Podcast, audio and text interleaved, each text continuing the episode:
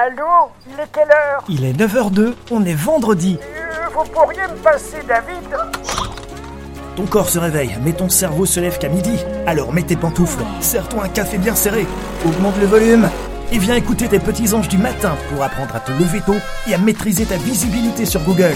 David et son équipe vont te sortir de ton lit. On va t'immerger en direct live dans le club SEO francophone le plus cool. Réveille-toi chaque matin avec une équipe de folie. Une question à poser, une info à partager. Alors monte au créneau et prends la parole. Euh, allô David Tu as oublié ta boîte à tartines à la maison. Ah oui, mais bon. Salut les loulous, bienvenue dans Youpi, c'est l'heure de parler SEO, le podcast quotidien qui décrypte la mécanique. Et bien derrière Google, YouTube et Amazon, je suis David Licob et cette émission est bien entendu disponible en replay via votre application de podcast préférée ou via le site de l'association Le SEO pour tous. Je ne sais pas si vous m'entendez tous euh, sur LinkedIn parce que je n'ai pas de retour euh, son, d'habitude j'en ai un. Donc si vous m'entendez sur LinkedIn, eh bien les amis, faites euh, lancer un petit emoji que je puisse voir que vous m'entendez. Euh, sinon, on va continuer ce matin. On va parler de la recherche sémantique, comment Google, euh, comment Google interprète votre contenu. Mais ce matin, je vais d'abord vous partager une petite euh, infographie intéressante qui répond à une question, euh, une question qui qui revient euh, tellement souvent euh, que je trouve que c'est, elle tombait juste à pic ce matin. C'est comment éviter le contenu dupliqué sur les sites e-commerce. Voilà, ça c'est vraiment le débat du jour et je vais vous vous partager un, truc assez intéressant, une infographie assez intéressante. Ouais, vous avez entendu, j'ai déjà préparé le copier-coller, vous l'avez entendu. On peut rien vous cacher. Euh, si tous les sites web peuvent euh, peuvent avoir lutté un jour euh, contre le duplicate content, eh bien les sites e-commerce sont particulièrement exposés à ce phénomène. Voici donc une infographie que je vous partage à l'écran. Alors si vous êtes sur Clubhouse, évidemment notre hôte préféré, vous avez les liens qui sont partagés au-dessus de nos têtes en temps réel. Donc ça c'est vraiment top. Si vous êtes sur LinkedIn, pas de panique, on va tout de suite mettre ça en commentaire. Voilà, en commentaire du post du live, je viens de vous le partager.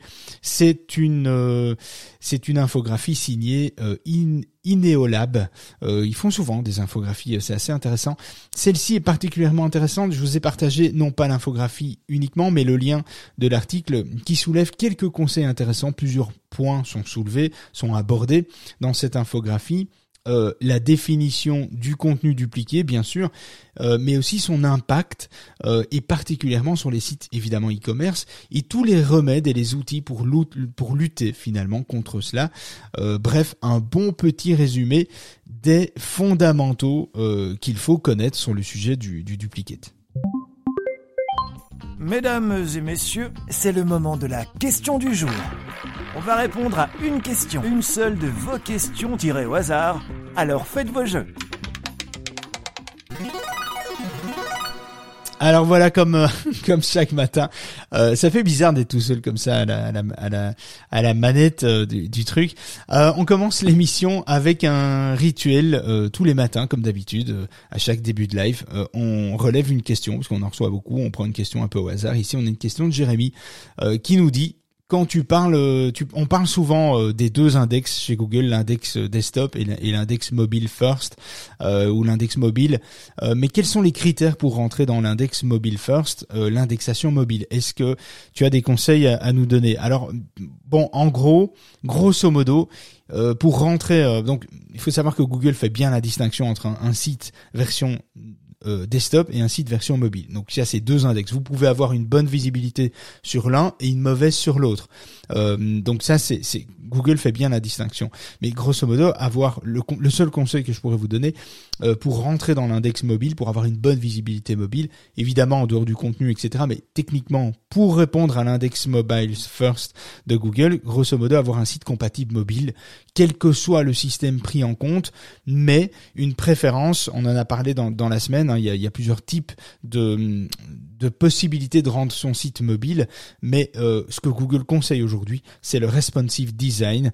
Euh, tout simplement, c'est proposer le même contenu sur le site desktop et mobile. Idéalement, le même contenu, mais avec un thème qui s'adapte euh, en fonction des devices, tablettes, euh, smartphones, différents types d'écrans, taille, etc. Donc le responsive design, c'est finalement la meilleure des méthodes, la plus simple, la moins coûteuse, la plus efficace. En tout cas, c'est ce que Google préconise aussi, et c'est ce que nous on préconise aussi finalement par rapport à ça, et ça marche très bien. Voilà, il n'y a pas de solution miracle, il n'y a pas il y a pas, il y a pas d'autre chose. Ah, Fred, euh, ouais, j'ai pas vu. Ça c'est quand t'es tout seul. J'ai pas vu que tu voulais monter. Salut, salut, Fred. Salut, salut. Bah écoute, euh, je voulais te faire un petit coucou. Je sais que tu étais encore tout seul ce matin. Ah, exactement. Et tu sais que quand moi je prends la parole, en plus, je, la prends pour deux heures, qui, te permet d'aller promener ton chien pendant que pendant que je parle. Non, non, mais c'est bien, c'est bien. Je te fais un petit un petit WhatsApp et je te dis quand je veux me faire un café. Ça va? Non, mais Merci. Une question sur le, sur le, sur le, de rebaptiser le club. Est-ce que tu penses que c'est possible? Je voudrais le rebaptiser le, SEO pour toutes. Parce que est-ce que tu sais que ce matin, euh, quasiment, alors au moins sur Clubhouse, LinkedIn, je sais pas, mais euh, il y a, on va rendre hommage à Nicolas et à moi, non, parce qu'on est les deux seuls garçons. Tout le reste c'est des filles. Ah bah écoute, euh, mais ça pas, c'est c'est vrai que maintenant que tu le dis, euh, ça ça pourrait poser un problème dans la stratégie. Le SEO pour tous et pour toutes. Tu imagines un peu le nom de domaine si on doit commencer à. Mais c'est c'est pas une mauvaise remarque hein, euh, que tu soulèves là. Putain, tu vas voir qu'après on va être pointé du doigt ici. oui, mais il vaut mieux ça parce qu'on pourra pas t'accuser de parité, de non parité. Ah non non non, mais mais c'est clair. Bon, je crois qu'on va réfléchir pour changer de nom tout court. Hein. Merci euh, d'avoir soulevé le sujet, Fred. Euh, voilà. Bon, en tout cas, on en revient aux choses sérieuses. Bon, visiblement, vous êtes toujours là sur LinkedIn, donc c'est que vous nous entendez. Hein, sinon, euh, sinon il y aura un problème. Euh, nous sommes en 2022. Hein, je crois que on est tous d'accord. On est en 2022. L'ère. Euh, euh, qu'est-ce que Attends, juste une seconde parce que je suis dérangé ici. Ouais, après, juste après. voilà les, les, les aléas euh, du live. J'adore. Bon, bref, euh, nous sommes en 2022, tout le monde le sait. On se prépare à 2023, on clôture cette année. Et évidemment, il faut bien comprendre les mécaniques. Je coupe juste au micro, euh, Fred, le temps de... Parce que j'entends quand tu écris ou, ou quand tu te grattes le nez. et donc, blague à part, ce qui est important de, de retenir, c'est que Google va vers euh, va vers une, une, sémantique beaucoup plus élaborée, beaucoup plus beaucoup plus juste pour 2023. Donc il faut comprendre euh, finalement. Euh, on, on, a constaté depuis quelques années, Google donne des réponses de plus en plus naturelles aux questions qui lui sont posées. Donc on va on va vers on va vers ça, un moteur de réponse plus qu'un moteur de recherche aujourd'hui. Ça c'est plus euh, bah, tout le monde le sait. Lorsqu'on fait un retour dans le passé, ça a pas toujours ça a pas toujours été le cas, mais depuis 2013, le moteur de recherche Google évolue progressivement pour devenir 100% sémantique. Et quand on parle de 100% sémantique, il y a beaucoup d'aspects derrière cela et je vais vous expliquer euh, quelques quelques notions assez intéressantes. Enfin, me semble-t-il assez intéressantes. Grâce à la recherche sémantique, Google comprend de mieux en mieux évidemment les requêtes afin de proposer des résultats les plus pertinents euh, possibles. Et c'est quoi la recherche sémantique quand on, on nous pose réellement euh, la question? Ben, En linguistique, la terminologie sémantique se rapporte finalement à l'étude du sens des mots, c'est-à-dire à leur signification. Dans l'univers du web, elle renvoie à la compréhension du sens des requêtes des internautes par le moteur de recherche. C'est Google, son plus gros challenge finalement, c'est de comprendre ce que a en tête l'utilisateur lorsqu'il tape une requête dans euh, Google. Pas simplement dire, OK, je te mets en concordance le contenu lié à tes requêtes. Non, ce que Google veut, c'est comprendre l'intention derrière parce que des fois, c'est pas évident entre les idées qu'on a en tête et les mots-clés qu'on tape dans le moteur de recherche et Google essaye de prédéfinir finalement, essaye de, de, de de prédire ce que tu ce que tu recherches réellement. Euh, ça, fait presque peur, hein, mais mais c'est ce que Google veut euh, finalement. Et dans un passé relativement proche, Google utilisait encore la recherche non sémantique qui constituait à ne considérer euh, que la correspondance exacte des mots-clés pour ressortir des résultats de recherche. Ça, c'est comment Google s'est développé, comme tous les autres moteurs d'ailleurs. Ainsi, le moteur de recherche savait ce que euh, l'internaute recherche, mais il ne comprenait pas vraiment son intention. Euh, on avait donc beaucoup de réponses non pertinentes, surtout lorsque le terme de recherche était ambigu ou euh, revêt de différentes significations hein, dans, dans, son contexte.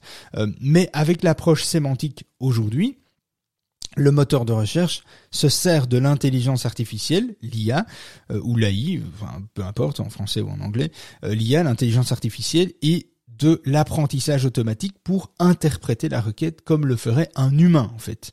Euh, au-delà des mots saisis ou dictés, Google en fait tente d'abord de comprendre l'objectif de recherche euh, et analyser le contexte de la requête où, quand, comment, ainsi que la relation entre les mots que l'internaute va taper. La recherche sémantique est donc un processus qui s'appuie sur l'intention de recherche et la signification contextuelle des requêtes de recherche pour fournir des réponses pertinentes et personnalisées euh, aux utilisateurs. Je réponds aux questions euh, juste après, hein, euh, Bernardin, donc dans, dans, LinkedIn.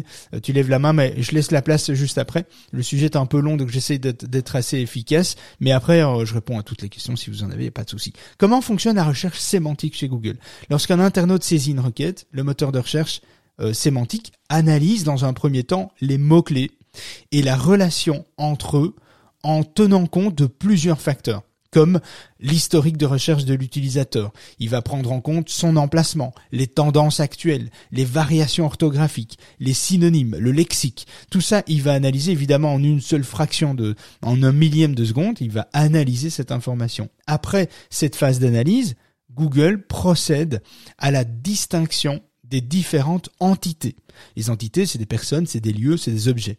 Derrière les mots-clés, en comparant les termes de recherche aux données enregistrées dans la base de données sémantique de Google, eh bien, à l'étape suivante, Google va déterminer l'intention de recherche. Et tout est basé sur l'intention de recherche aujourd'hui, demain et après-demain. Et vous allez comprendre pourquoi. Ensuite, Google, il établit une corrélation entre le contenu des sites web et la requête. Donc il fait un lien. Tout ça très très rapidement, évidemment. Hein. Vous vous rendez, vous rendez pas compte du processus, euh, mais c'est énorme. Et donc une fois que le, corpus en fait de contenu approprié est identifié par Google, les résultats de recherche s'affichent à l'écran.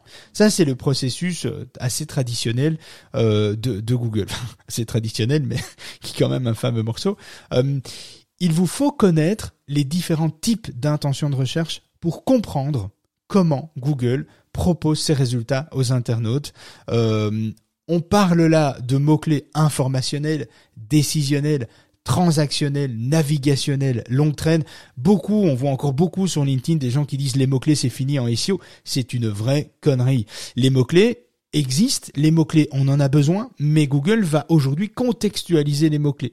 Donc ce qui est important de comprendre, c'est quand vous faites des analyses de mots-clés de marché pour votre secteur, c'est évidemment important, on est loin, c'est loin d'être mort, les mots-clés c'est fondamental, mais les mots-clés euh, il faut comprendre dans quelle catégorie on met ces mots-clés. Les mots-clés informationnels, de la recherche d'informations, ces mots-clés-là sont des mots-clés plutôt décisionnels, transactionnels, navigationnels, etc. Alors, moi, je vous conseille d'écouter.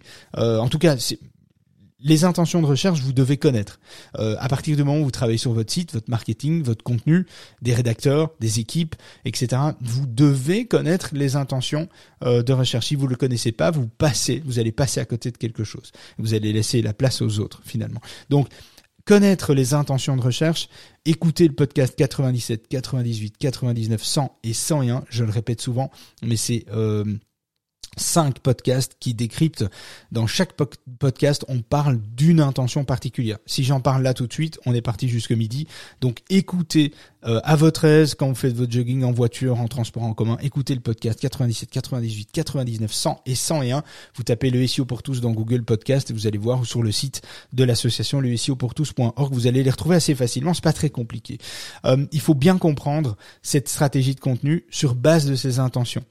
Hein, donc si vous ne faites pas ça, vous avez raté votre SEO. Ça c'est évident. Aujourd'hui, c'est clair. C'est très simple. Il faut noter que Google utilise son index classique ainsi que sa propre base de données sémantique, on appelle ça le, le Knoll Wedge Graph, euh, pour trouver les résultats euh, les plus pertinents. Tout cela est basé sur du machine learning, donc Google apprend tous les jours pour être meilleur demain. Ça, c'est un peu le principe même de euh, du Knoll Wedge Graph de, de, Google. Le choix et le classement des résultats les plus pertinents dans les résultats de Google dépendent bien entendu de beaucoup de facteurs, de plusieurs facteurs. Google évalue par ailleurs la qualité et la pertinence des contenus appropriés en tenant compte des critères EAT. Les critères EAT, E-A-T, euh, c'est un système d'évaluation Google a développé, un, système d'évaluation de la pertinence des contenus et des pages de chacune de vos pages web. Il est basé sur trois critères. L'expertise, l'autorité et la confiance. En somme, la recherche Google est désormais basée sur un processus qui implique la compréhension du contexte de la recherche, de la détermination de l'intention de recherche du, chercheur hein, finalement, et l'identification du contenu approprié dans l'index. Ce contenu approprié est étudié et évalué par Google sous un format HIT, donc expertise, autorité, confiance. Euh, alors pour aller plus loin avec cette compréhension là, écoutez le podcast 174, 174 pour les Belges. Ça va plus vite euh, de dire ça en, belge qu'en français. 174, hein. euh, qui est un podcast exclusivement dédié à Google Eat pour bien comprendre la mécanique derrière l'autorité, l'expertise, la confiance que Google va accorder à chacune de vos pages. Comment on peut influencer cela? De quelle façon? Allez écouter le 174e euh, podcast dédié à Google Eat et écoutez le podcast éventuellement 184 euh, où on parle des six plus grands défis SEO pour les marques en 2023 étant donné l'émergence des marques aujourd'hui euh, sur Google, on est très très nombreux. Des fois, on se pose la question, on se dit tiens, est-ce qu'il y a encore de la place pour moi? Et donc, euh, allez écouter euh, le podcast 184 aussi. C'est on parle des plus des, six grands défis du SEO que les marques vont devoir comprendre pour 2023. Euh, le parcours de Google va vers un moteur de recherche sémantique, ou certains diront un, un moteur de réponse.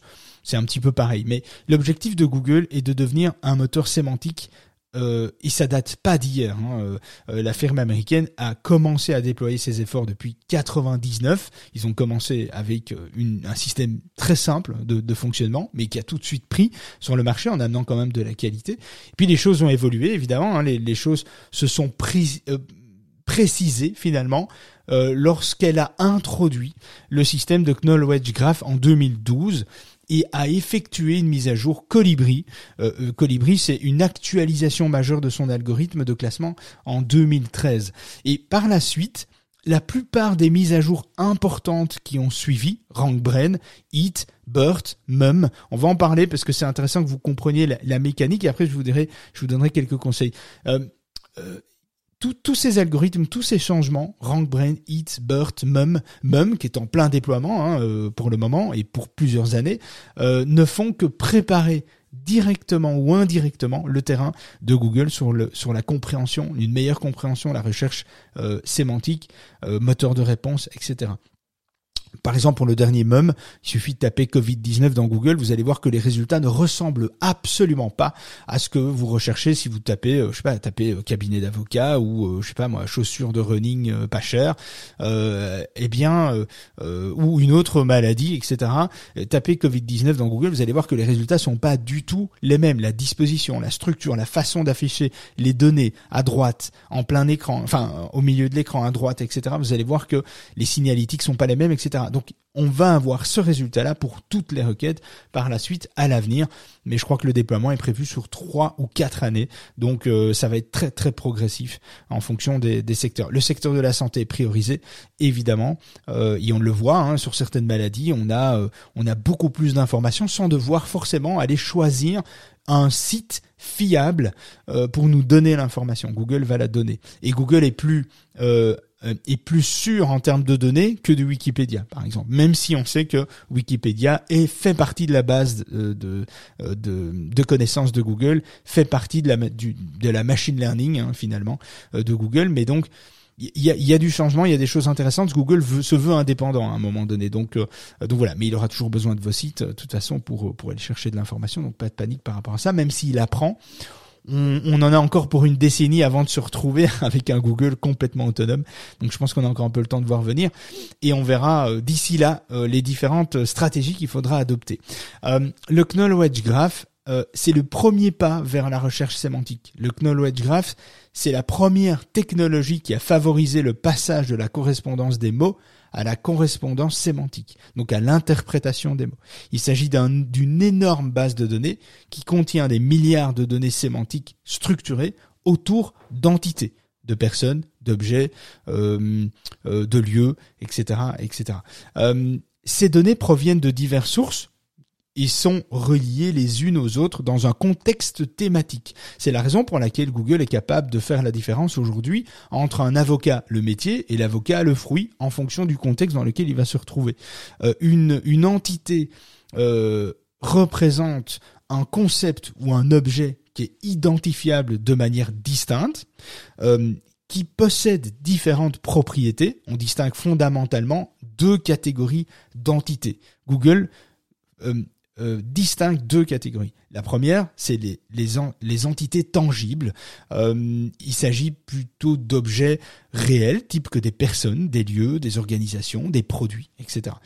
Et les éléments non tangibles. Les entités non tangibles, ce sont des concepts qui sont abstraits, tels que la distance, euh, la quantité, les émotions, le droit de l'homme, la paix, etc., etc.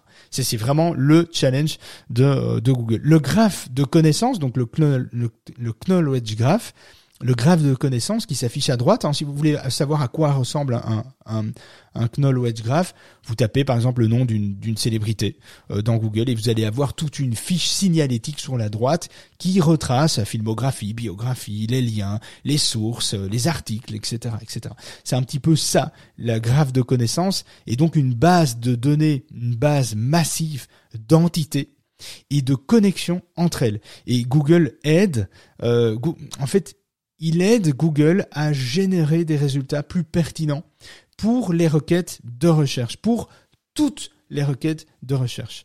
Et mise après le Knowledge Graph, évidemment, il y a la mise à jour Colibri. Euh, L'algorithme de, de, la, mise à jour Colibri, c'est un algorithme de la pertinence des résultats de recherche. Et en 2013, Google a implémenté euh, l'algorithme Colibri en français euh, dans le but de fournir des résultats plus qualitatifs. Ce changement était nécessaire car il fallait que le moteur de recherche s'adapte à la façon dont les recherches sont désormais effectuées, surtout après le passage du mobile. Lorsqu'on est arrivé euh, l'effervescence du mobile, on est beaucoup plus, on est on est sur une un système de consommation où on tape les requêtes de manière différente, on est moins posé, il faut aller plus vite, on a besoin de l'information, on tape des requêtes plus courtes, etc., Google devait également maîtriser les différents types de recherche afin de fournir des meilleurs résultats. C'est donc cette mise à jour qui marque le véritable point de départ de la recherche sémantique couplée évidemment au Knowledge Graph en prenant la place des anciens algorithmes de classement et elle a radicalement changé la façon dont Google traitait et classait les requêtes et les résultats de recherche. Avant Colibri, Google utilisait uniquement la correspondance exacte des mots-clés pour le classement et ne pouvait pas toujours euh, efficacement reconnaître la signification d'une requête de recherche ou d'un contenu. Grâce à Colibri, Hummum, euh, Bird. Putain, j'arrive jamais à le dire, c'est horrible. Les, noms, les noms d'algorithmes qu'ils utilisent, c'est coucher dehors.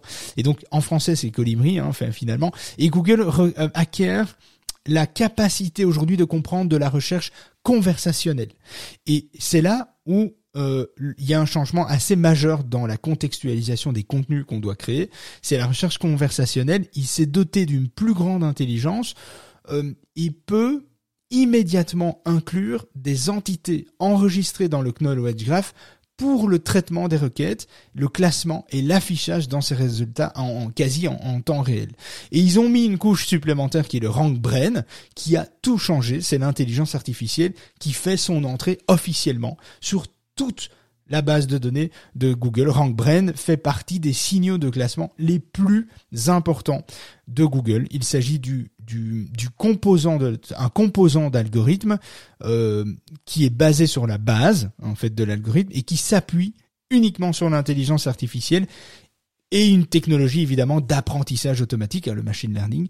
Euh, il aide Google à mieux comprendre le sens des mots et des phrases qui sont recherchés par les utilisateurs dans le but de proposer évidemment des réponses, euh, de devenir plus un moteur de réponse qu'un moteur de proposition euh, finalement. Et la particularité de RankBrain, c'est qu'il est capable de proposer un contenu comme réponse pertinente et une requête, même si celle-ci ne contient pas le terme exact de la recherche. À partir du moment où RankBrain a compris là où tu voulais en venir dans ta recherche, même si tu n'as pas mis les mots-clés, il va te faire, il va te faire une proposition. Et grâce à RankBrain, le système d'intelligence artificielle est est au service de la recherche sémantique, évidemment, pour rendre Google plus indépendant, plus performant dans le traitement des, euh, des, résultats.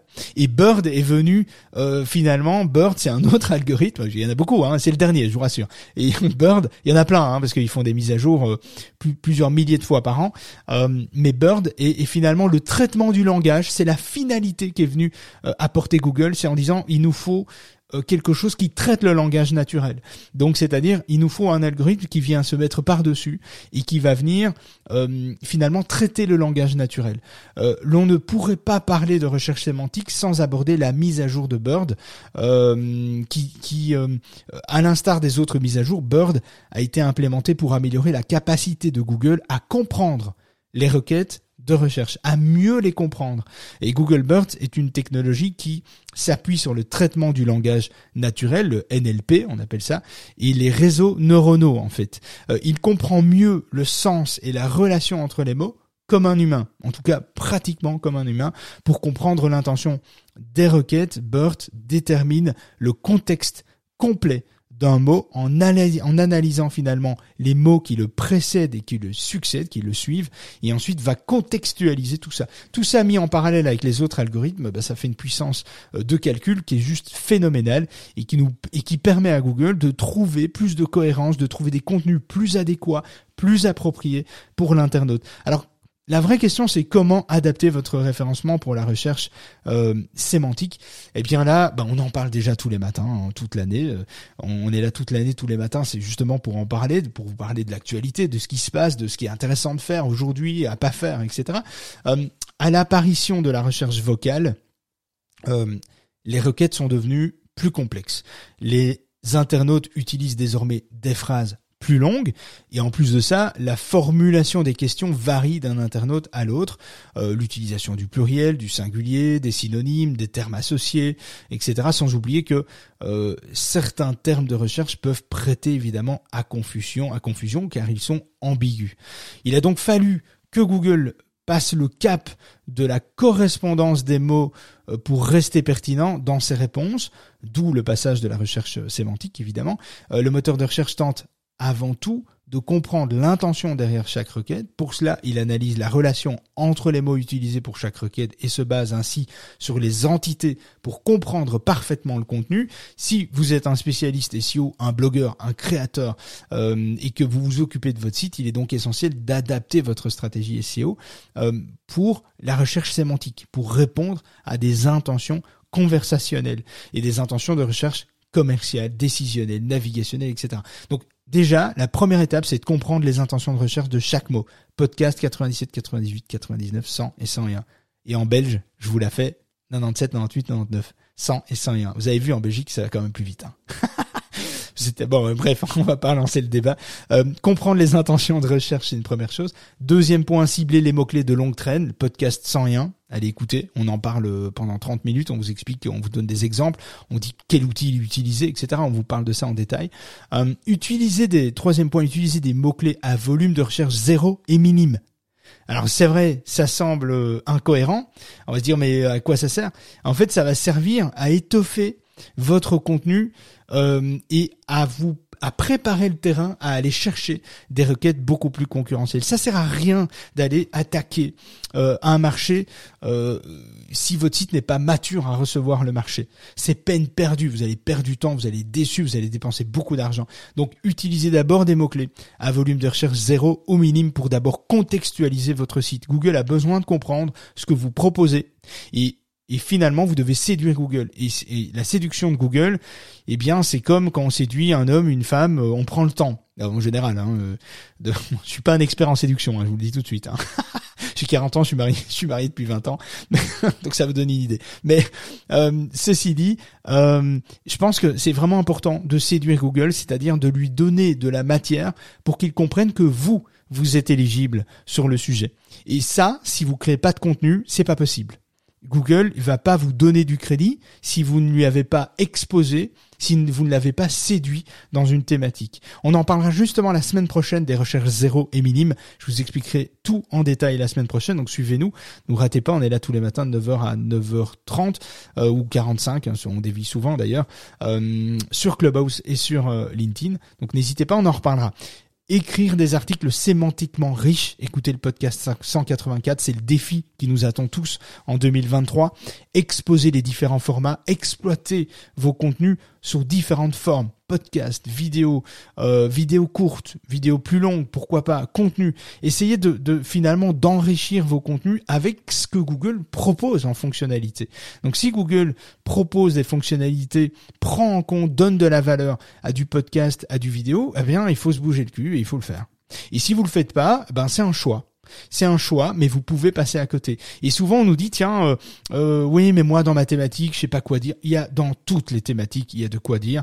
Il faut juste savoir les méthodologies, les outils à utiliser pour vous donner des idées. Si vous n'êtes pas créatif, si vous n'avez pas d'idées, vous êtes en panne d'inspiration, eh bien, il existe des outils pour vous aider. Euh, alors, j'en cite deux comme ça. Utex Guru va vous donner des, des suggestions. 1.fr est très très bien pour vous donner des idées, des suggestions de euh, de, de, de, de, de, requêtes et de, et de, de sujets, de contenus que, que vous pourriez aborder, tout en évaluant s'il y a beaucoup de réponses déjà sur tel type de questions, etc. Donc, il, il existe des outils. Vous n'êtes pas seul face à votre feuille blanche, il existe quand même pas mal d'outils pour vous accompagner euh, par rapport à ça, mais on en reparlera. Donc pas de pas de stress par rapport à ça.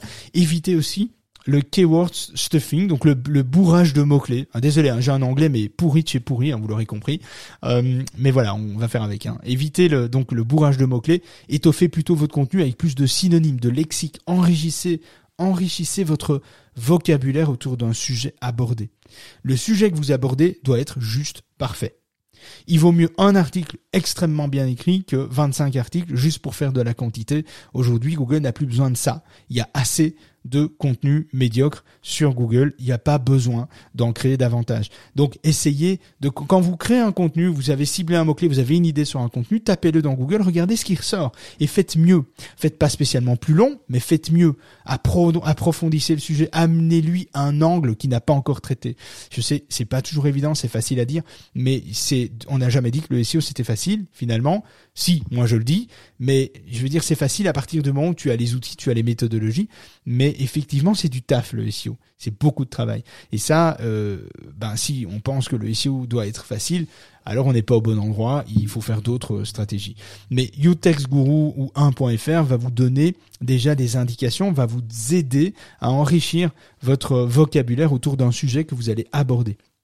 Ensuite, vous allez implémenter les données structurées. Les données structurées, Google en a besoin. C'est ce qui va finalement contextualiser tout votre contenu, le SEO, les optimisations, euh, le l'angle que vous allez apporter à votre contenu. Pour ça, vous pouvez vous aider de Yoast si vous êtes sur euh, euh WordPress, RankMath euh, sur WordPress euh, aussi. et alors, si vous êtes sur du e-commerce, Magento, PrestaShop, il existe des modules. il y en a des gratuits, il y en a des payants. en tout cas, pas chez Magento et pas chez et pas chez euh, PrestaShop non plus. Je pense qu'ils sont tous payants. Euh, Fred, tu me diras euh, après, tu, tu, tu, me diras justement sur Magento, il existe des, des outils SEO que tu peux coupler, qui sont développés dans la base de données de Magento. Il y a des trucs sympas. Alors, il y a des, il y a des outils assez, assez puissants. maintenant, Magento, en fait, il y a plusieurs Magento, mais il y a la, la version... La dernière. Hein. Non, non, oui, oui, bien sûr, mais il y a, il y a des versions communautaires qui sont gratuites à l'installation. Après, tu peux, euh, c'est de l'open source, donc tu peux faire des choses. Ouais, C'est comme PrestaShop, quoi. C'est l'open source, mais t'as des versions payantes aussi, non? Il y a des versions payantes, qui sont très chères d'ailleurs. Mais bon, là, voilà.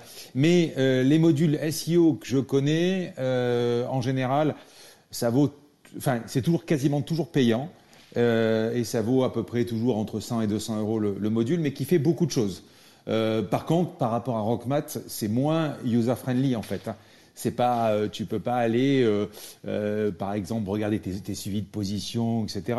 tu peux faire, tu peux gérer tes canonical, tu peux gérer par exemple des redirections qui sont beaucoup plus simples à gérer qu'un qu qu'un HT Access, mais ça reste hyper hyper technique.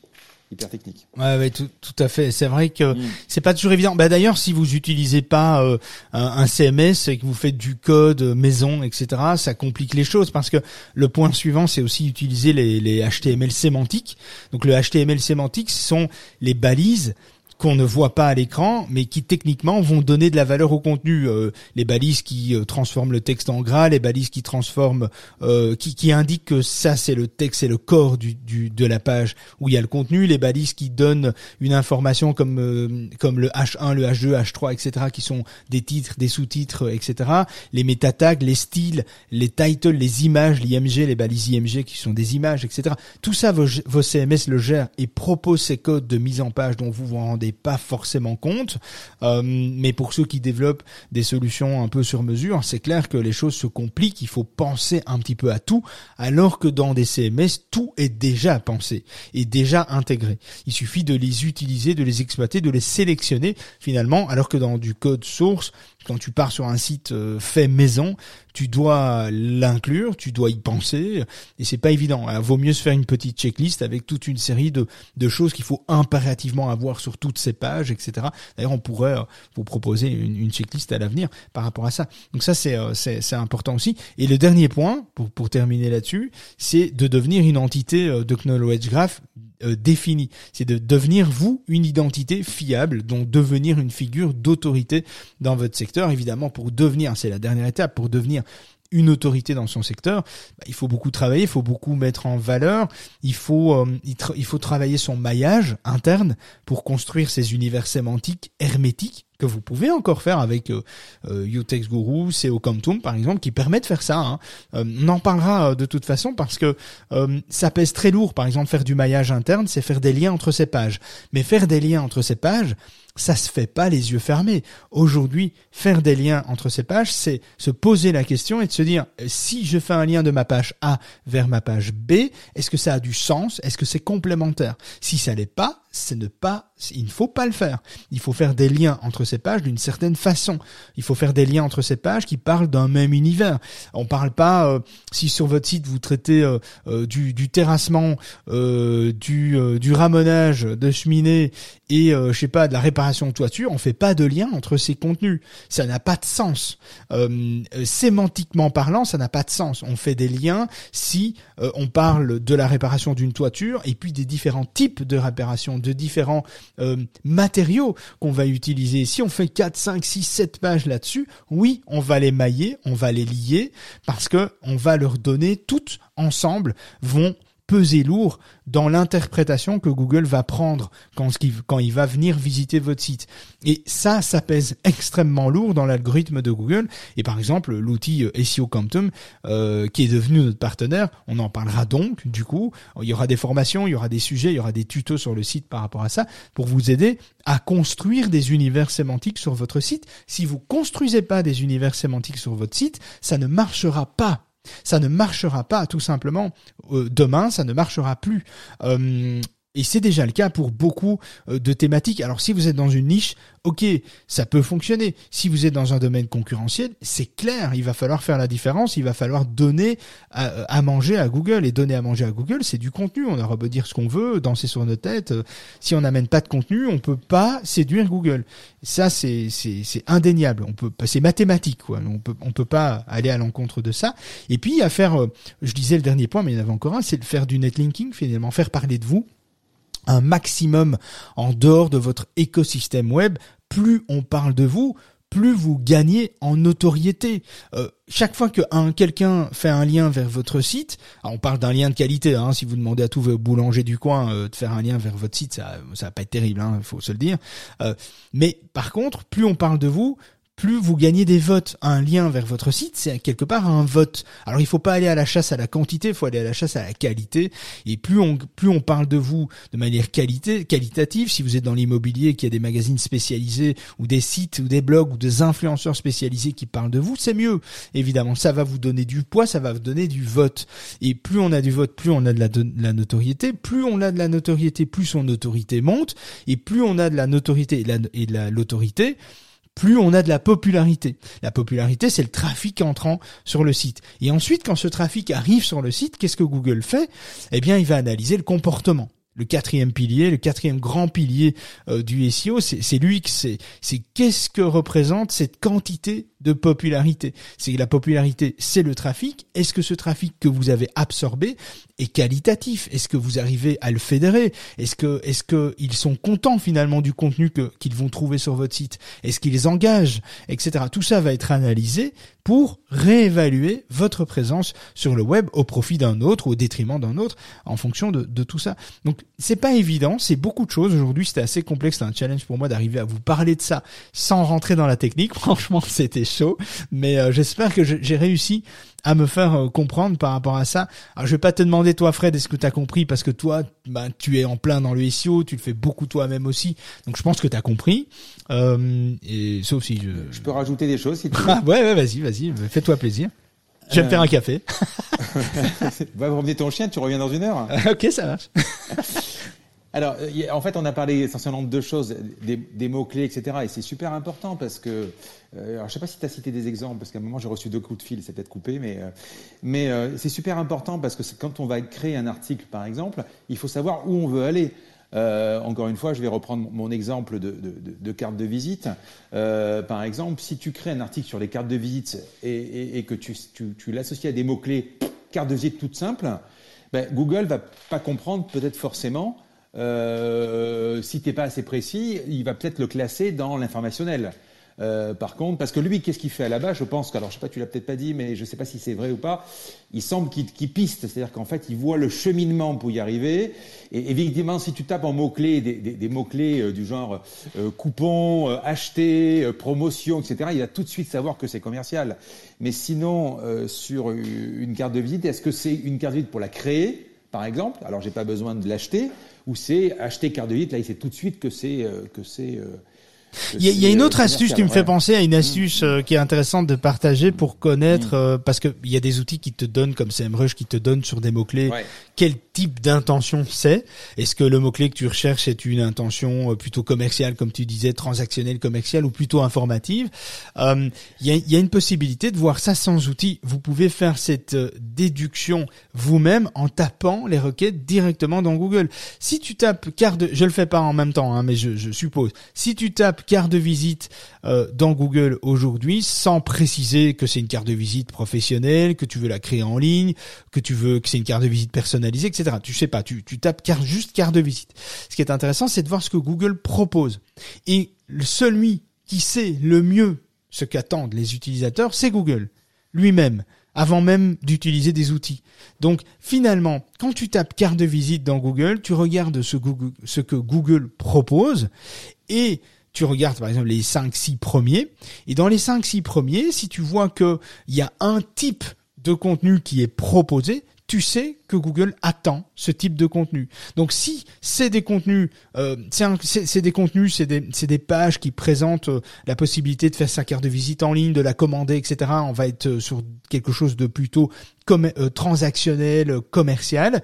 Eh bien, ça sert strictement à rien d'aller créer un article là-dessus mm. ou d'un sujet autre que ce format-là. Ça ne fonctionnera pas. Votre contenu ne montera pas en tête parce que c'est pas ce que Google a décidé comme tendance pour cette requête. Donc ça, c'est quelque chose qu'il faut qu'il faut aussi analyser. Alors évidemment, vous pouvez le faire avec des outils, il en existe plein, et, et je remercie euh, euh, Assam aussi qui a, qui a donné euh, euh Href. Évidemment, on n'en a pas parlé. Il y a Href, il y a Sanity.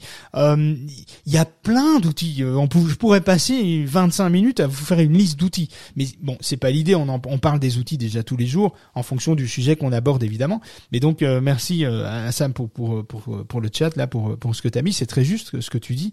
Euh, c'est euh, c'est très puissant comme comme outil, mais euh, finalement avant même d'utiliser des outils, tapez dans Google ce qui, ce que, ce que vous recherchez. Si vous tapez, euh, je sais pas moi, euh, euh, tire-lait euh, euh, bébé trois mois, euh, je sais pas moi, tire-lait avec une marque, etc. Voyez ce qui ressort. Est-ce que c'est des articles qui ressortent? Est-ce que c'est du des conseils? Est-ce que c'est du coaching? Est-ce que c'est de la formation?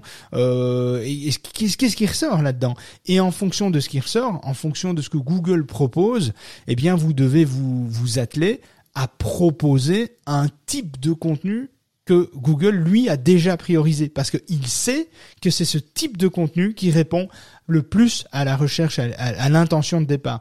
Donc c'est pas à vous à imposer à Google un type de contenu, c'est vous à vous adapter au contenu que Google a décidé, au type de contenu que Google a décidé d'afficher. Si c'est des produits, des produits commerce sur une requête, ça sert à rien d'écrire un article. En gros, ça marchera pas.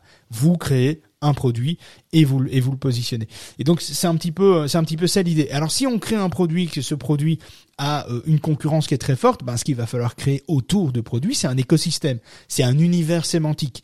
OK, ben carte de visite c'est compliqué. Dans ton cas, toi tu es dans l'e-commerce, ben carte de visite, puis tu as toutes les dérives en fait, toutes les sous-catégories, toutes les catégories qui tournent autour des cartes de visite. Donc tu vas créer finalement un univers sémantique autour de la carte de, de visite qui va faire que tu vas d'abord te positionner sur carte de visite euh, euh, personnalisée professionnelle et puis tu vas remonter tout doucement vers le, mot-clé plus générique. Donc tu vas en fait d'abord sortir sur de la longue traîne et ensuite ressortir sur des requêtes beaucoup plus concurrentielles par la suite. Parce que tu auras donné finalement assez de matière à Google pour qu'il puisse se dire OK, aujourd'hui papéo.fr de Fred euh, ben, c'est un site que j'estime être euh, juste euh, à être positionné dans un top 3, dans un top 6, euh, dans un top 10, euh, un top 3, un top 1, enfin voilà, et en fonction de ça. Donc c'est clair qu'il y a des étapes en fait à établir et il faut comprendre les intentions. Il faut les comprendre. Faut comprendre ce que Google propose sur chaque, requête. Et si vous n'avez pas envie de dépenser 200 balles dans un outil, je peux le comprendre, vous pouvez le faire manuellement, euh, mot-clé par mot-clé, vous pouvez les taper et voir ce que Google propose. Ça vous donnera une idée. Si sur une requête, euh, on a euh, que de l'informationnel, des vidéos, euh, des guides, des tutos, etc., allez pas mettre un produit, par exemple, ça marchera pas non plus. Donc essayez de, vous calquer sur ce que Google, sur le type de contenu qui ressort déjà sur Google. Voilà. Et la deuxième chose que je voulais dire aussi, c'est tu parlais d'univers sémantique. Ce qui est important de comprendre aussi, c'est que effectivement, tu, c'est pas la peine de faire des articles ou alors en externe. Hein, c'est pas la peine de faire des articles ou d'avoir des liens. Euh, si tu si es dans l'imprimerie ou si tu es dans le bricolage, si tu as un magasin de, de, de fringues qui te fait un, un lien, euh, alors non, fringues peut-être pas, mais si tu as, un, je sais pas, tu parlais de, de tirelet par exemple, un magasin de tirelet qui fait un lien vers un magasin de tuyaux euh, d'arrosage, ça sert à rien en fait. Euh, ouais, il faut être dans, dans la même thématique. Et après, la thématique interne, alors on peut peut-être la comparer à un appartement. Euh, Le site web, c'est l'entrée, tu rentres la porte d'entrée, ensuite tu as des pièces. Chaque pièce correspond à, ton univers. Et si tu fais par exemple des cartes de visite, moi je vais faire des articles ou des produits, je vais essayer de faire ce qu'on appelle bon, euh, ou le silo ou le cocon sémantique. On va sectoriser en fonction des catégories des articles, des thèmes en fonction des choses. C'est-à-dire que moi, je vais avoir un thème carte de visite, un terme flyer, un terme euh, brochure, par exemple. Alors, ils peuvent communiquer entre eux, comme une maison, on communique avec des pièces, mais il ne faut pas qu'il y ait dix liens qui, qui- viennent vers l'un et dix liens qui viennent vers l'autre. Euh, je ne sais pas si tu peux peut-être préciser, c'est important, ça, euh, David. Euh, ah ouais, attends, j'ai été interrompu. Été- non, mais Merci, je- c'est la femme de ménage qui est là, donc j'ai été interrompu. Mais génial, j'adore. Comme j'ai commencé à prendre mon, art- mon, mon, mon exemple sur une maison, et j'ai vu que tu avais ta femme de ménage direct, donc c'est bien. euh, voilà. Euh, écoute, euh, non, j'étais en train de dire, je sais pas si tu as entendu, j'étais en train de dire qu'à un moment, on parlait de, de, de, de, cocon sémantique ou de silo. Quand on va créer une thématique, par exemple, il faut bien euh, essayer, quand on a par exemple une carte de visite, on va faire des articles ou, des, ou on va faire communiquer les pages avec des thèmes autour de ça. Ça va donner encore plus de puissance à la catégorie mère. Et ensuite, on a tout un tas de, de, d'arborescences euh, euh, en dessous, des sous-catégories ou des produits qui vont faire remonter. Enfin, je peux- tu peux peut-être mieux l'expliquer que moi. Non, euh, mais euh, mais c'est c'est ce que c'est ce que j'ai dit en, en partie. Effectivement, Ouais. il faut créer des univers sémantiques, donc il faut créer des structures qui descendent qui descendent par thème, donc par thématique, qui descendent de niveau. Donc effectivement, tu as une page mère qui va parler d'une expression clé qui a forte valeur ajoutée, qui représente un volume qui est très concurrentiel, et autour de ce mot clé là, tu vas créer des pages donc d'un niveau inférieur. On va on appelle ça euh, si on prend la page euh, euh, carte de visite. Euh, euh, par exemple, on peut considérer que carte de visite euh, c'est la page mère, ok? Donc si on part dans cet état d'esprit hein, des, des, cartes de visite, et puis ensuite on va parler, on va on va descendre d'un niveau, on va parler des cartes de visite gratuites, professionnelles, personnalisées, personnelles, pas chères, des exemples, créer sa carte en ligne, etc. Quels sont les et puis, et puis donc là on a le deuxième niveau hein, où on va on va catégoriser finalement, on va sous-catégoriser tout ça. Et puis d'un niveau encore inférieur, donc on peut encore descendre d'un troisième niveau. Euh, par exemple, si je descends par le, par rapport aux cartes de visite professionnelles, eh bien on peut parler de euh, comment placer son logo, à quel endroit on place son logo sur une carte professionnelle, quelle est, quelles sont les cartes professionnelles originales, euh, comment on, on, doit personnaliser pour euh, avoir un bon branding sa carte euh, professionnelle, quels sont les modèles qui cartonnent le plus en carte professionnelle, les originales, etc., etc. Enfin, là, j'invente. Hein, je, là, je suis pas préparé.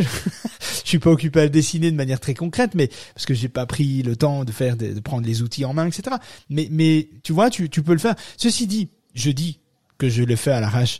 Mais vous pouvez le faire à l'arrache en tapant les requêtes euh, dans Google. Hein. Vous pouvez taper quand vous tapez une requête dans Google, qu'est-ce qui se passe? Tout en bas de la page de Google, vous avez des recherches associées. Ce sont les recherches successives, ce sont les recherches qui sont affinées. C'est-à-dire que quand quelqu'un euh, quand quelqu'un tape carte professionnelle dans Google, alors moi je fais l'expérience là, je le fais tout de suite là en, en Belgique, je tape carte de visite, eh bien qu'est-ce que Google va me proposer en recherche associée? Il va me proposer ce que les gens cherchent affinent. C'est-à-dire que quand tu, tu tapes carte de visite, il faut quand même se le dire, Fred, si tu tapes carte de visite, je sais pas trop ce que tu cherches. Hein. Euh, c'est pas très clair. Est-ce que tu cherches euh, des cartes pro à la créer en ligne, à sous-traiter chez un imprimeur? Est-ce que tu cherches des cartes de visite pas chères? Est-ce que tu cherches à faire un devis? C'est ce qu'on disait hier. C'est que c'est ce qu'on disait hier. Ça dépend de, des gens. C'est-à-dire que moi, je prends ma femme par exemple elle a besoin de carte de visite, elle va taper carte de visite et, et comme ça parce qu'elle n'a pas trop l'habitude d'Internet, etc. Euh, quand on est un peu plus aguerri, on va, on va faire euh, un peu plus de long train, on va un peu plus dire la carte de visite, par exemple Marseille, ou carte de visite euh, pas chère, ou des choses comme ça, pour pouvoir affiner. Bah, c'est trop générique. si tu mets imprimerie ou blouson, par exemple, il faut un moment dire blouson euh, noir, pas cher, euh, cuir. Euh, il faut, faut c'est ça. Mais si je prends un autre exemple pour pour changer un peu d'exemple, je prends, je sais pas, je tape crédit immobilier. Qu'est-ce que je cherche? Est-ce que je cherche finalement à faire une simulation? Je cherche une banque? Je cherche à savoir juste des infos, comment ça se passe, quels sont les revenus qu'il faut avoir pour emprunter X milliers d'euros, etc. qu'est-ce Est-ce que je, je, cherche un comparateur? Est-ce que je cherche les taux de crédit aujourd'hui? Quels sont les taux, etc. Eh bien c'est intéressant si vous faites l'expérience et vous tapez crédit immobilier dans Google, vous allez vous rendre compte que dans les recherches associées, ce sont les, ce sont les recherches successives que les gens font parce qu'ils n'ont pas trouvé l'information. C'est-à-dire que tu tapes crédit immobilier, puis tu vois les résultats, tu te dis ah ouais, Belfius, meilleur taux, euh, prêt hypothécaire, les échos, des articles de presse, bon ouais, ça répond pas à ce que j'avais en tête parce que ce que j'avais en tête, je l'ai mal défini par écrit. Et ça c'est ce que Google, c'est tout son challenge, c'est d'arriver à comprendre, à rentrer dans ta tête et à savoir ce que tu Pour le moment, c'est en pleine expérimentation finalement, même si ça se passe de mieux en mieux. Eh bien, tu tapes crédit immobilier, tu descends sur la page de Google, tu vas avoir euh, crédit immobilier simulation, crédit hypothécaire, tu vas avoir euh, les taux hypothécaires, euh, hypothécaires 2022, tu vas avoir euh, les comparateurs, etc. Tu vas avoir des propositions. Tu vas voir que finalement les gens se redirigent vers autre chose, font des recherches successives. Ok, ben le gars il a compris qu'en fait c'est un simulateur qui cherche, il a pas pensé juste à le mettre dans son mot clé. Donc finalement ce qu'il veut c'est un crédit, c'est la simulation d'un crédit immobilier. Là il va avoir évidemment les trucs et puis il va se rendre compte qu'il y a des simulateurs de crédit immobilier qui te donne de l'information que si tu laisses ton email, que si tu payes ou tu vois, et donc tu vas te rendre compte que c'est pas tout à fait gratuit. Toutes les simulations immobilières sont pas gratuites. Donc, qu'est-ce que Google va proposer? Ben, il va proposer ce que les gens continuent de taper. Et là, on, on descend sur un niveau encore inférieur, et là, on voit finalement que les gens, la première chose qu'ils tapent, c'est simulation de prêt immobilier gratuit. Donc ça montre bien que finalement il y a beaucoup de systèmes de prêt, de simulation immobilier qui sont pas gratuits ou euh, c'est ambigu. Finalement, tu sais faire ta simulation, puis quand tu arrives au bout, tu n'as pas l'information si tu rentres pas en contact avec la banque, avec l'agence, etc., etc. Ça te fait chier, donc tu rajoutes gratuit, tu rajoutes euh, d'autres mots clés finalement à ça. Et successivement, tu vas rajouter toute une série de mots clés. Ça, ce sont, ça c'est un outil qui, qui s'appelle l'autocomplétion, les, les Google Suggest de Google et les recherches associées. C'est gratuit c'est gratuit. Il faut pas être une lumière pour pouvoir utiliser ça. Euh, c'est gratuit. Euh, si moi j'utilise, tout le monde sait l'utiliser. Et donc finalement, ça te donne une idée. Euh, en partant d'un mot-clé générique, ça te donne une idée de comment les gens affinent leur recherche, leur recherche et qu'est-ce qu'ils tapent dans Google successivement à partir d'une une seule requête, qu'est-ce que les gens, comment les gens affinent? Est-ce que celui qui tape un crédit immobilier va plutôt vers du courtage, du taux de crédit, de la simulation, etc. Qu'est-ce qu'il cherche? Et c'est et la réponse en fait, elle est dans les recherches associées, en partie. Je dis en partie, parce que quand tu veux aller très très loin en mode avancé au niveau SEO, ça suffira plus. Mais aujourd'hui, pour démarrer une visibilité, une réflexion autour de qu'est-ce que mon, mon persona, qu'est-ce que mon client idéal recherche comme mot-clé, et à partir de ce mot-clé-là, qu'est-ce qu'il, comment il affine euh, sa recherche, bah, ça vous donne déjà quand même des pistes et une idée de manière assez précise sur ce que, sur comment les gens affinent leur recherche, comment les gens succèdent leur recherche, en fait. Tu vois ce que je veux dire? Absolument. Et donc par le par ce billet-là, pour terminer là-dessus, parce que c'était, je voulais faire plus court, mais c'est encore raté aujourd'hui. J'avais dit des rooms de 30-35 minutes. Là, ça va bientôt faire une heure, donc je me dépêche. Mais tout, ça pour conclure et dire que pour répondre à ta, à ta suggestion euh, de, d'univers sémantique, bien sûr, travailler son maillage interne, c'est ça. C'est construire ces univers sémantiques hermétiques, les rendre hermétiques. Si tu parles, euh, comme je disais, de carte de visite, tu vas pas faire des liens avec euh, des bâches pour euh, des remorques. Euh, alors tu peux le faire en e-commerce d'une certaine façon, d'un point de vue marketing, etc. Mais, mais d'un point de vue technique, maillage interne, c'est-à-dire quand on parle de maillage interne, on parle des liens qui sont faits dans le corps de du, de la présentation du produit. On parle pas des, des liens dans les menus, etc. Ça compte pas pour le maillage interne, pour la création de ces univers sémantiques les menus, le footer, le header, ça compte pas. On s'en fout. Vous mettez ce que vous voulez là, on s'en fout. Ce que Google va regarder, c'est les liens qu'il y a dans les balises corps, dans les balises body, pardon. Dans la balise body, euh, vous, vous le voyez pas, mais quand vous créez votre site, vous avez les menus. Sur chaque site, ça fonctionne comme ça. Vous avez un menu, vous avez des éléments, et puis vous avez le, le cœur du contenu. Ce cœur du contenu, il est mis entre deux balises, techniquement, que vous ne voyez pas, qui sont des balises body. Et ces balises body, c'est là où le poids du maillage interne est important. C'est là qu'il faut faire des liens euh, et, pas dans les menus, les catégories, les menus sur la droite, etc. Ça, oui, ça, ça, va, ça peut être pris en compte, mais ça a moins de puissance. La puissance, c'est faire des liens dans le corps d'un contenu vers un autre contenu qui est similaire, qui est complémentaire, qui va donner une valeur ajoutée euh, et que vous avez envie de, de faire de faire valoir. Mais c'est sûr qu'on fait pas un lien techniquement, on fait pas un lien entre les cartes de visite et les, et les bâches personnalisées pour des Ça n'a pas de sens. Sémantiquement parlant, ça n'a pas de sens. Et donc c'est ça qu'il faut garder à l'esprit c'est qu'il faut isoler ces univers sémantiques. Si on parle de terrassement, euh, d'abri, de piscine, euh, de ramonage de cheminée, de carrelage euh, et de réparation de toiture, il faut pas mélanger tout. C'est pas les mêmes univers, c'est pas les mêmes personnages, c'est pas les mêmes intentions. Il faut garder à l'esprit qu'une page, c'est une cible une page égale une cible, une page égale une expression clé et on bosse dessus à fond.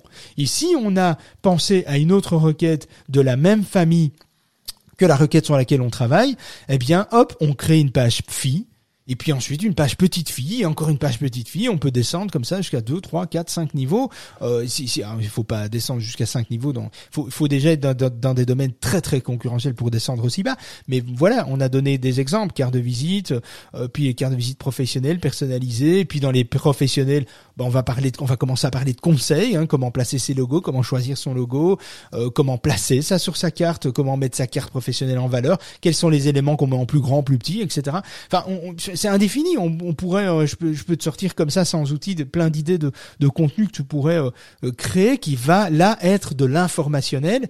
Et finalement, plus tu vas remonter, en fait, plus tu pars du bas, plus tu es sur de la longue, traîne, de l'informationnel très souvent, et plus tu remontes, plus tu vas remonter vers le générique. Mais c'est ce qui va permettre à Google de créer une pyramide, parce que c'est difficile en audio de, de parce que en, vidéo, je vous aurais dessiné ça. voilà, c'est plus facile. D'ailleurs, on y pense à faire des lives audio en complément des, lives vidéo, euh, parce qu'on pourrait vous montrer des choses qu'on peut pas vous montrer comme ça en audio, donc c'est pas toujours évident.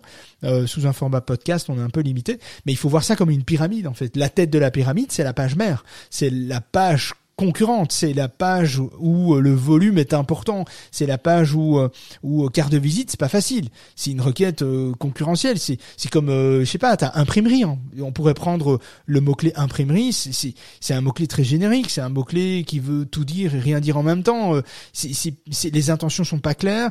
Et donc c'est un, un mot clé qui va être difficile, mais sous la page mère imprimerie, on pourrait effectivement euh, commencer à créer euh, beaucoup plus d'univers euh, de, de l'imprimerie, hein, tu vois. Ce que je veux dire, Fred, sur base de l'imprimerie, tu pourrais parler des imprimeries en ligne, des proximités des imprimeries, le coût, les interventions, et puis dans les imprimeries, tu as, ben, puis toi, tu as ton business donc qui est en ligne, et là, tu vas mettre en, en corrélation toutes, toutes, tous les produits en ligne que tu vas vendre finalement liés à l'imprimerie. Tu vas créer une pyramide de contenus qui vont être liés à l'imprimerie. Euh, mais si demain, euh, je sais pas, euh, tu fais euh, tu, tu, tu, vas parler de comment on appelle ça les quand tu fais des, des trucs sur les voitures, euh, les, les covering. Euh, je crois que c'est du covering hein, quand tu fais des recouvertures totales de voitures avec des, des, inscriptions, etc. Je sais plus comment ça s'appelle. Je crois que c'est du covering. Et et quand tu là le covering, ben on n'est pas dans l'esprit imprimerie. Celui qui taperait imprimerie ou qui est reste dans l'univers de l'imprimerie, il va pas il, il, va pas penser aux voitures. Donc là, si tu commences à sortir un produit qui serait par exemple le covering, bah tu vas devoir reconstruire une pyramide autour de covering et tu vas devoir isoler ça isoler ça de toute la thématique de ton imprimerie. Tu vas devoir créer deux gros univers sémantiques, l'imprimerie et le covering, qui est pas du tout la même chose, c'est pas la même cible, c'est pas les mêmes personas. À partir du moment où c'est pas les mêmes cibles, tu peux pas mettre ça dans le même univers sémantique. Tu comprends ce que je veux dire? C'est un peu ça qu'il faut garder à, l'esprit. Euh, évidemment que quelqu'un qui a besoin d'un ramonage de cheminée, il aurait peut-être aussi besoin de refaire son carrelage ou de ou de mettre une véranda sur sa piscine. Évidemment, c'est des possibilités, mais c'est pas la cible. Celui qui cherche des abris de piscine, il a rien à foutre de voir des cheminées, quoi. Tu vois, il, veut rester dans son univers. Il faut le laisser dans l'univers dans lequel un univers hermétique dans lequel il arrive. Et ça, c'est important. Et c'est ce que Google et Google donne du poids à cela. Et donc c'est important. Il y a des, des, outils comme SEO Quantum qui, qui sont incroyables. Yotex Guru fait ça aussi. Moi j'ai une petite préférence pour SEO Quantum, pas parce que c'est un partenaire, parce qu'on négocie un partenariat avec Yotex Guru aussi, mais parce que la facilité de la construction d'un cocon est assez euh, est, assez bien foutue, assez simple d'utilisation. Même si on n'est on n'a pas tous besoin de créer un univers sémantique. Hein. Des univers sémantiques comme toi, Fred, on n'en a pas tous besoin parce que toi, Fred, tu es dans un univers extrêmement concurrentiel. Mais, justement, ça peut faire peur. En fait, la discussion peut faire peur parce qu'on se dit putain, c'est trop compliqué, etc. Ça dépend de, de, de, de ce qu'on veut obtenir. Si on, si on débute aujourd'hui dans l'e-commerce, par exemple, ou, ailleurs, hein, et, euh, on peut se cantonner à faire euh, ben, euh, des pages produits avec des articles ou avec du texte, etc., etc., etc. C'est quand on veut commencer à prendre des positions, à se, spécialiser. Euh, ben c'est comme pour tout, hein, c'est un niveau 2. Tu veux commencer avec le SEO, tu prends une petite formation en deux minutes euh, qui va te donner trois, quatre bases. Et puis quand tu veux vraiment progresser, ben, tu commences à écouter les podcasts, etc. Et tu vas aller faire du chirurgical. Tu vas aller faire des choses précises créer ton cocon, créer ton netlinking, créer tout ça, c'est le niveau 2 ou le niveau 3 ou le niveau 4, je sais pas. Euh, il y a plusieurs il y a plusieurs étapes, mais je crois que tu as mm. raison, il faut rappeler ça, il faut quand même rassurer parce que c'est vrai que tout ça peut sembler technique mais il faut faut travailler étape par étape. Et en fait, c'est quand tu vas travailler étape par étape que tu vas euh, monter en compétence et tu vas monter en compréhension. Aujourd'hui, tu comprends pas, euh, tu peux ne pas comprendre l'univers sémantique, les cocons, euh, l'hermétisme des univers, etc. Ok, on s'en fout. Si tu connais pas ça, c'est qu'il y a encore beaucoup de choses sur lesquelles tu dois d'abord, tu dois d'abord travailler. Bah, par exemple, tout l'aspect déjà, voir si ton site est en conformité avec ce que Google demande. Est-ce qu'il est déjà rapide? Est-ce que, est-ce qu'il y a déjà pas des erreurs? Est-ce qu'il y a bien des balises titres sur toutes tes pages? Est-ce que tous les titres de tes pages sont bien uniques, etc. Quand tu auras déjà fait ce travail, tu verras déjà une visibilité qui va s'accroître. Et après cela, tu passes au niveau suivant. Puis tu vas un peu plus loin, puis encore un peu plus loin. Donc on, on commence pas avec euh, de, du cocon, d'ailleurs du maillage interne du cocon sémantique, on commence pas par là. Euh, tu peux le dessiner en amont, évidemment le mieux, hein, c'est évidemment de, de, de, le prévoir quand tu crées ton site ou quand tu refonds ton site, c'est tout de suite dessiner tout ça. Mais voilà, c'est pas c'est pas une obligation. Tu ne vas pas être handicapé parce que à vie, parce que tu n'as pas, tu n'es pas passé par là, tu n'as pas finalement travaillé en amont, même si c'est quand même mieux de travailler en amont, il faut quand même le dire, parce que c'est une très grossière erreur de ma part de, de, de, de faire croire l'inverse. C'est toujours mieux de, de tout dessiner sur papier avant de, de faire sa refonte de site, avant de, de construire son site, que de, que de faire pour défaire. Ça c'est clair. Ça on peut pas, on peut pas nier ça. Mais mais c'est pas grave, tu seras handicapé peut-être quelques semaines ou quelques mois, le temps que tu montes en maturité pour faire les étapes 1, et puis les 2, et puis les 3, et puis les 4, et puis tu arriveras au moment donné, tu arriveras ipso facto, par défaut, in fine, tu vas arriver sur la notion euh, univers sémantique, etc. Tu vas y arriver, parce que tu vas t'intéresser, tu vas faire tomber les premières barrières, et puis les suivantes, puis les suivantes, et puis les, puis à un moment donné, les suivantes, ce seront les, ce seront les, les, les univers sémantiques, donc tu y arriveras. Mais le cheminement pour arriver du point A au point au, point Z euh, fera que tu vas monter en maturité à chaque niveau, à chaque niveau. Alors soit c'est vous qui allez le faire et vous allez apprendre à le faire, soit vous allez apprendre à vous allez le comprendre pour pouvoir l'exiger auprès d'un partenaire, auprès d'un consultant, auprès d'une agence, auprès d'un salarié que vous allez engager, former, ou quelqu'un qui va être SEO directement que vous allez engager. C'est intéressant que vous compreniez finalement les mécaniques pour comprendre déjà lorsqu'un un, un, marketeur, un SEO vous parle, que vous puissiez déjà le comprendre, que vous puissiez comprendre ce qu'il est en train de faire et que vous puissiez avoir une vue là-dessus. Et ça, c'est important. Vous pouvez pas euh, travailler à l'aveugle, vous pouvez pas être inconscient de ce qui se passe si vous avez des agences, des consultants qui travaillent pour vous. Vous devez comprendre ce qu'ils font parce qu'on peut faire des erreurs. On n'est pas des machines et les humains qui font des erreurs en SEO peuvent coûter cher à une entreprise qui vit exclusivement des bénéfices du SEO ou du référencement ou du social media ou peu importe. Euh, vous faites appel à des à des community managers. il faut il faut comprendre leur métier. Alors même si chacun son métier, il faut quand même le comprendre pour arriver à savoir si il y a une maladresse qui a été faite, si on est dans l'erreur, et comprendre si à un moment donné on va en reculant. Euh, c'est ton cas, euh, Fred, à un moment donné, euh, tiens, il se passe un truc, ça recule un peu en termes de visibilité.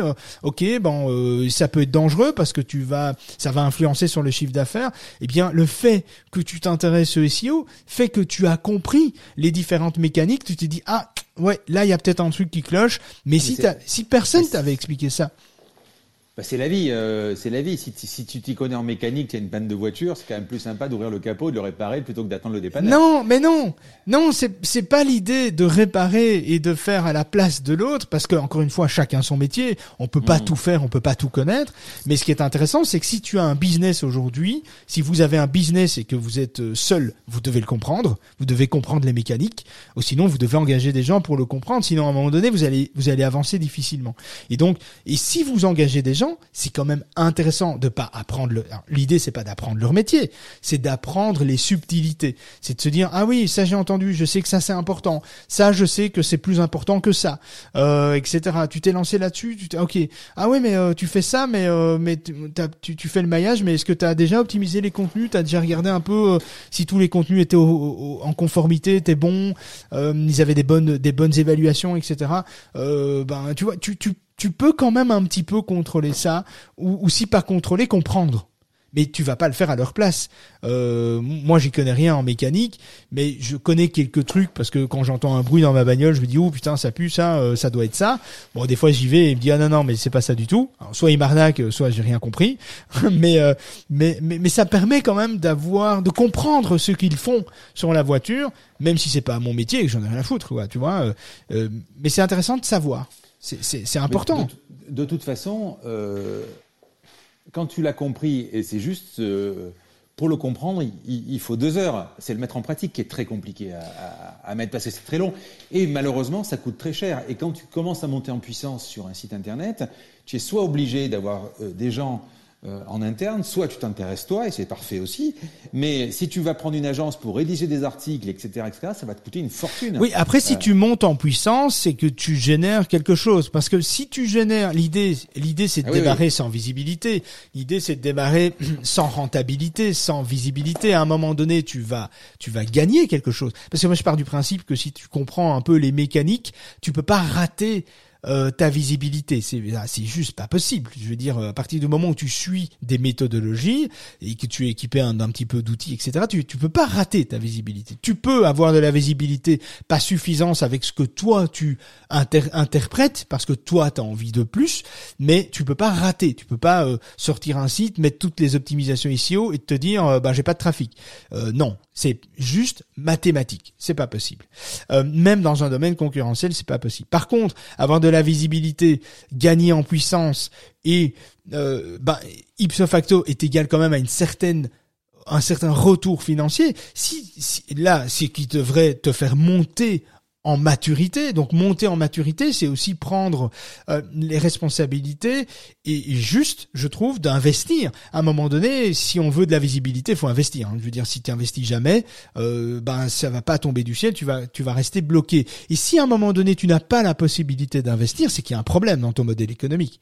Il y a quelque chose qui a à revoir. Si à partir du moment tu obtiens de la visibilité et que tu n'as pas la puissance, tu obtiens de la puissance, mais tu n'as pas les finances pour à un moment donné un petit peu mettre dans des outils, prendre quelques heures des consultants, etc., t'équiper, t'aiguiller, etc. Si, si à un moment donné tu, tu sais pas le faire, il y a un problème quelque part, ailleurs qu'au niveau ici, où il y a un problème sur le modèle économique, il faut le revoir.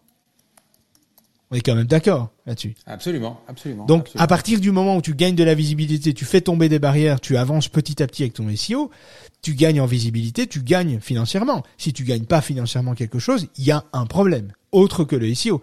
Euh, peut-être que ton offre ne correspond pas au marché, n'est pas mature, peut-être que tes prix sont pas en cohérence avec le marché, euh, il y a quelque chose. Quand un client, je lui amène de la visibilité qualifiée et que je le fais passer de 500 000, j'invente, hein, mais c'est pour que vous compreniez, mais que je fais passer de 500 000 visiteurs à l'année à un million et demi, et qui me dit, ouais, pas terrible, hein, David. Euh, alors, soit j'ai raté complètement la cible, mais en général on la valide avec le client, soit euh, soit il y a un problème économique qui est monstre quoi.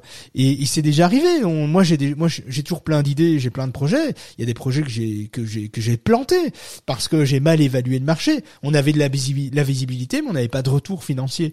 Et donc euh, ben ça prouve bien que tu peux avoir de la visibilité, tu peux cartonner sans pour autant vendre et avoir de la rentabilité parce que ton produit, ton produit correspond pas, tu l'as mal évalué, il correspond pas au marché. Donc euh, je pense que à partir du moment où tout ça est bien mis en place, ça reste. Alors là, on en revient un peu aux bases, mais c'est en dehors de ma de, mes compétences, mais on en revient aux bases du modèle économique, de ce que tu veux mettre en place, du marché. Est-ce que tu connais ton marché, tes produits, qu'est-ce que tu vas proposer, quelles sont tes valeurs ajoutées, ton éthique, tes, valeurs, etc. Et puis quand tu as bien établi ça, tu fais ton site, tu le construis, et puis tu le construis en pensant SEO, etc. Et normalement, tout va bien se passer. normalement. Sauf si tu te tapes hein, du Covid et, la Covid qui arrive et, voilà et que et que tu dois revoir tout ton modèle économique. Mais mais en théorie, euh, c'est ça qui se passe. Il y a, il y a, il y a, il y a trois ans d'ici, tu n'investissais pas dans le SEO au même niveau qu'aujourd'hui. Aujourd'hui, tu es capable d'investir des sommes qui sont importantes dans des agences, dans des consultants, dans des outils, parce que tu as évolué. Tu as commencé d'abord à faire euh, les premières étapes, puis tu as fait les suivantes, puis tu as gagné un peu plus, t'as fait les suivantes, t'as gagné un peu plus. Aujourd'hui, ben ton ton investissement est proportionnel à ton évolution. Si tu ne sais pas investir proportionnellement à ton évolution, il y a un problème économique. Voilà. Bon, les amis, on a vachement dévié. Euh, merci Fred de m'avoir accompagné. Du coup, normalement, il y avait, on arrête l'enregistrement puis il y a questions-réponses, mais là, on n'a plus du tout le temps. Je suis en retard à ma réunion, donc je vais devoir euh, couper.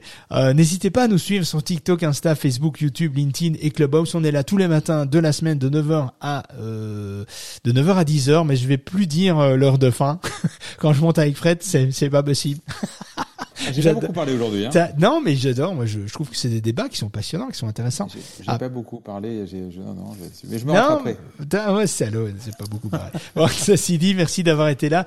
Euh, si ce format d'émission vous a plu, ben n'hésitez pas non plus à venir nous rejoindre le matin, à partager euh, sur LinkedIn, par exemple, euh, le, les lives. Ils sont programmés évidemment dans les événements de mon profil perso parce qu'on peut pas encore euh, partager euh, ces lives audio sur les pages entreprises, ça n'existe pas encore, donc c'est uniquement les profils, c'est pour ça que je le fais avec mon profil. Vous pouvez nous taguer, taguer, euh, suivre la page de l'émission Le SEO pour tous, euh, la page, euh, ben partout, on est partout, mais principalement sur LinkedIn. Et puis on se retrouve la semaine prochaine. Fred, je te souhaite un excellent week-end. Profitez ben, bien du tous. Du travail justement, du travail. Du travail. Il faut, il faut, il faut travailler dans la vie, c'est la santé, mais à un moment donné, il faut aussi le lever le pied. Alors celui qui dit ça, mais qui le fait jamais. J'adore. Bon, ceci dit, passez tous un bon week-end. Merci de nous avoir écoutés. Euh, vous êtes au top et on se retrouve lundi à 9h02 sur Clubhouse et LinkedIn. Ciao les amis. Ciao, ciao, ciao.